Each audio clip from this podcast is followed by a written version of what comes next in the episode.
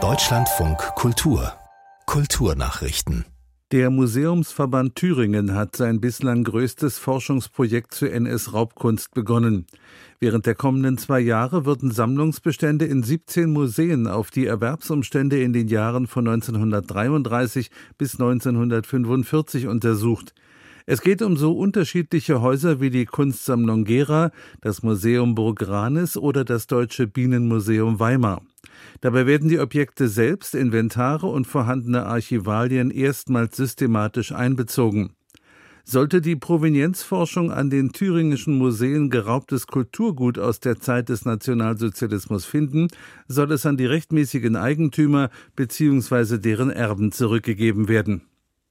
Die EU-Kommission hat ein förmliches Verfahren gegen die Online-Plattform TikTok eröffnet. Wie der zuständige EU-Kommissar Breton mitteilte, geht es auch um den Jugendschutz. Die EU wirft TikTok unter anderem vor, ein süchtig machendes Design zu verwenden und Altersüberprüfungen zu missachten. Breton erklärte, TikTok spiele durch die hohe Reichweite und Nutzerzahl eine entscheidende Rolle beim Schutz junger Menschen. Matthias Reicher TikTok tue zu wenig, um Minderjährige zu schützen und die Verbreitung von Propaganda sowie Falschinformationen zu verringern. Gegen die Plattform X, ehemals Twitter, hatte die Kommission in diesem Zusammenhang bereits Mitte Dezember ein Verfahren eröffnet. Damit kann die EU-Kommission beispielsweise Einblick in den Programmcode und die Algorithmen einer Plattform verlangen und Kontrolleure entsenden. In letzter Konsequenz würden den Unternehmen wie TikTok Strafzahlungen bis zu sechs Prozent ihres Jahresumsatzes drohen drohen.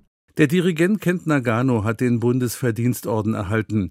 Der Generalmusikdirektor der Hamburgischen Staatsoper und Chefdirigent des Philharmonischen Staatsorchesters der Stadt Hamburg bekam die Auszeichnung von Hamburgs Kultursenator Broster überreicht.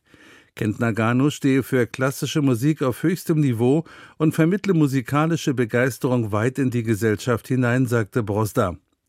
Seit 2015 habe Nagano das Musikleben in der Stadt maßgeblich geprägt. Auf dem Trafalgar Square in London ist eine von vier Säulen immer für ein zeitgenössisches Kunstwerk reserviert. Gute Chancen auf den prominenten Ausstellungsort haben eine riesige Süßkartoffel, ein bunter Eiswagen oder auch ein Katzenornament. Diese Skulpturen stehen zusammen mit vier weiteren Vorschlägen auf der aktuellen Shortlist. Vor 25 Jahren wurde zum ersten Mal ein solcher Wettbewerbsgewinner am Trafalgar Square aufgestellt. Die Initiative wird unter anderem vom Londoner Bürgermeister und dem Arts Council England finanziert.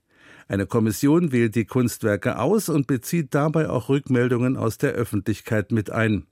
Bei der aktuellen Entscheidung geht es um Werke, die ab 2026 gezeigt werden.